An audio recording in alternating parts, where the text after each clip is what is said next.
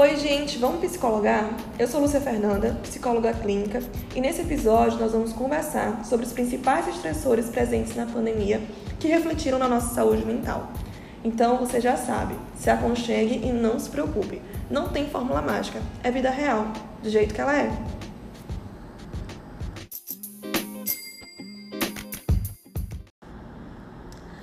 Vamos lá então. Dentre os principais estressores presentes no período da pandemia, foi muito claro observar queixas como desânimo constante e sintomas comuns que se fizeram presente na rotina de muitas pessoas. Eu pude compartilhar e ouvir sobre reflexos nos aspectos físicos, emocionais, comportamentais e cognitivos. Conversando ainda com alguns amigos, eu ainda pude acompanhar alguns estresses reais, do tipo: quando essa quarentena vai acabar? Eu cansei desse distanciamento social.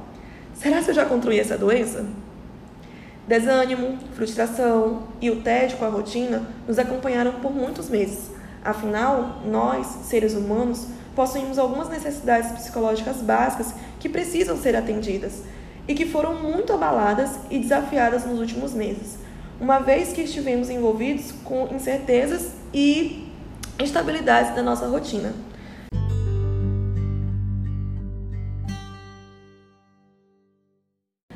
Pensa comigo, você consegue observar quando seu nível de estresse está se alterando?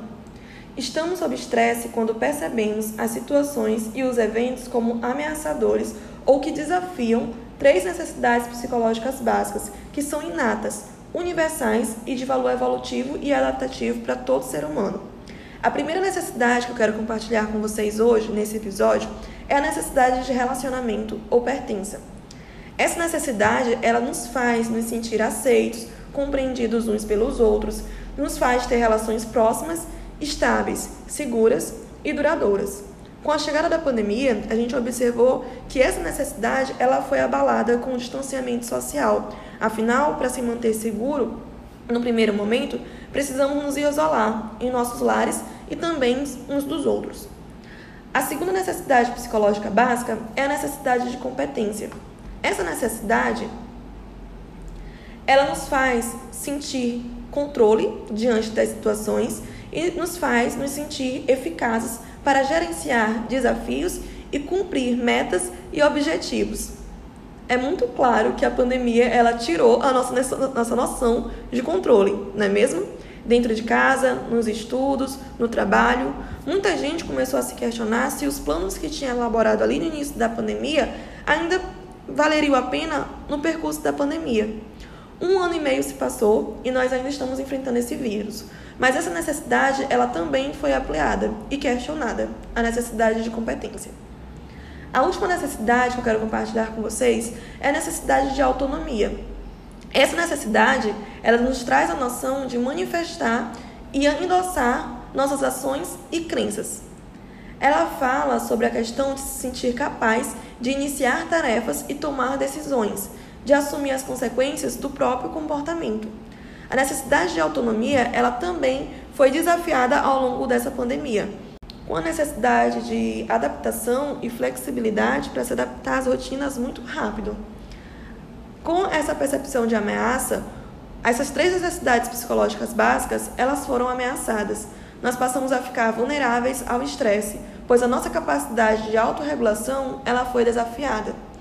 Algumas pessoas elas já tinham o hábito de fazer terapia, mas nós sabemos que grande parte da população não tem esse hábito. Então, se antes a pessoa já não tinha noção do que estava sentindo, do que estava passando, com a chegada da pandemia, as questões emocionais elas foram ampliadas.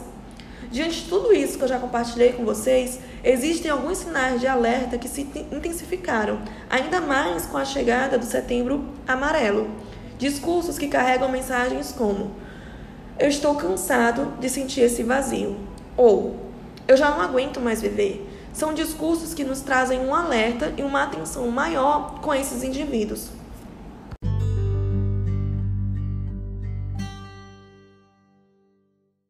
Esses discursos são reais e eles são vivenciados por pessoas que passam pela ideação ou tentativa de suicídio, o que acaba nos gerando um alerta e demonstra que, no fundo, nenhuma delas deseja realmente acabar com a sua vida, mas sim acabar com a dor e com o estresse que tem as feito sofrer. O fato é que a grande maioria dos casos de suicídio poderiam ser evitados, afinal, eles são antecedidos por sinais verbais e comportamentais. Com a chegada do Setembro Amarelo, a gente sabe que esse conteúdo ele vem de forma muito mais rápido e chega de forma muito mais rápido através das redes sociais. A gente sabe que a campanha ela se intensifica no período de Setembro Amarelo, mas ela é válida para to todo o ano. Dessa forma, é necessário ficar em alerta ao ouvir relatos que apontem discursos sobre o desejar morrer, o se sentir culpado, ou sentir vergonha, ou se sentir um fardo ou um peso para as pessoas com quem a pessoa convive. A sensação de vazio, ela acaba predominando, assim como a desesperança, a falta de razão ou de sentido para viver. A gente sabe que esses discursos, eles são carregados também de um tom muito ansioso, angustiado, triste ou com uma dor insuportável de ser é, vivida a nível emocional, mental e físico. Você tem passado por algo semelhante? Ou conhece alguém que tenha emitido esses sinais verbais ou comportamentais? Se sim, acione a sua rede de apoio e busque ajuda profissional. Os casos de suicídio, em casos de suicídio, a rede de apoio ela se torna fundamental como uma rede de proteção.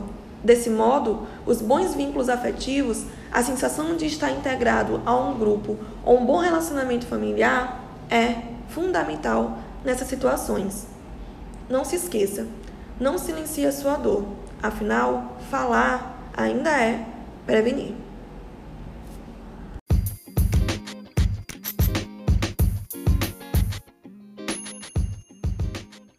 E se você curtiu esse podcast, se inscreve aqui, compartilha com seus amigos, porque mensalmente nós vamos ter temáticas para conversar no Psicologar Online.